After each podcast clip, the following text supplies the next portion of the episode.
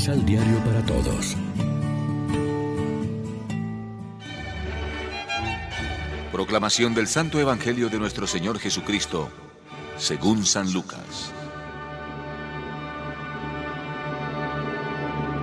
Al salir, Jesús vio a un cobrador de impuestos llamado Leví sentado en su puesto donde cobraba. Jesús le dijo, Sígueme. Y Leví, dejándolo todo, se levantó y lo siguió. Después Leví le ofreció un gran banquete en su casa, y con ellos se sentaron en la mesa un gran número de cobradores de impuestos y toda clase de personas.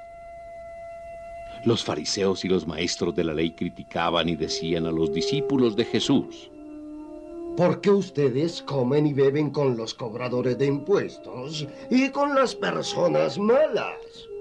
Jesús tomó la palabra y les dijo, No son las personas sanas las que necesitan médico, sino las enfermas. He venido no para llamar a los buenos, sino para invitar a los pecadores a que se arrepientan. Lección Divina. Amigos, ¿qué tal? Hoy es sábado 20 de febrero y a esta hora, como siempre, nos alimentamos con el pan de la palabra que nos ofrece la liturgia. La llamada del publicano Mateo para el oficio de apóstol tiene tres perspectivas. Jesús que lo llama, el que lo deja todo y lo sigue, y los fariseos que murmuran.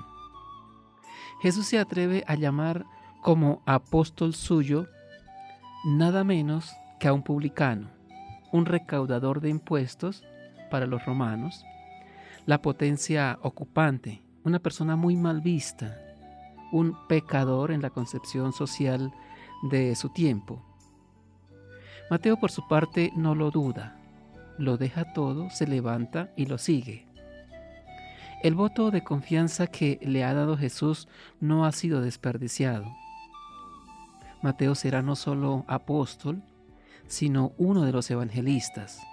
Con su libro que leemos tantas veces, ha anunciado la buena nueva de Jesús a generaciones y generaciones. Siguiendo el ejemplo de Jesús que come en casa del publicano y lo llama a ser su apóstol, hoy nos podemos preguntar cuál es nuestra actitud para con los demás. La de Jesús que cree en Mateo aunque tenga el oficio que tiene, o la de los fariseos que, satisfechos de sí mismos, juzgan y condenan duramente a los demás y no quieren mezclarse con los no perfectos ni perdonan las faltas de los demás? Somos de los que catalogan a las personas en buenas y malas, naturalmente, según nuestras medidas o según la mala prensa que pueden tener, y nos encerramos en nuestra condición de perfectos y santos. Ojalá los que nos conocen nos pudieran llamar, como decía Isaías, reparador de brechas, restaurador de casas en ruinas. O sea, que sabemos poner aceite y quitar hierro en los momentos de tensión, interpretar bien, dirigir palabras amables y tender la mano al que lo necesita y perdonar y curar al enfermo. Reflexionemos. Reconozco con humildad mi condición de pecador, necesitado de la gracia y del perdón del Señor para llegar a ser su apóstol. Oremos juntos.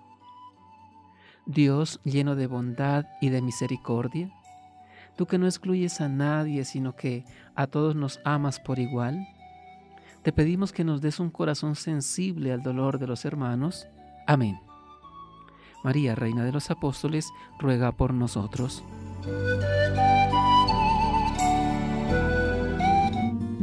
Complementa los ocho pasos de la Alexio Divina adquiriendo el emisal Pan de la Palabra en Librería San Pablo o distribuidores.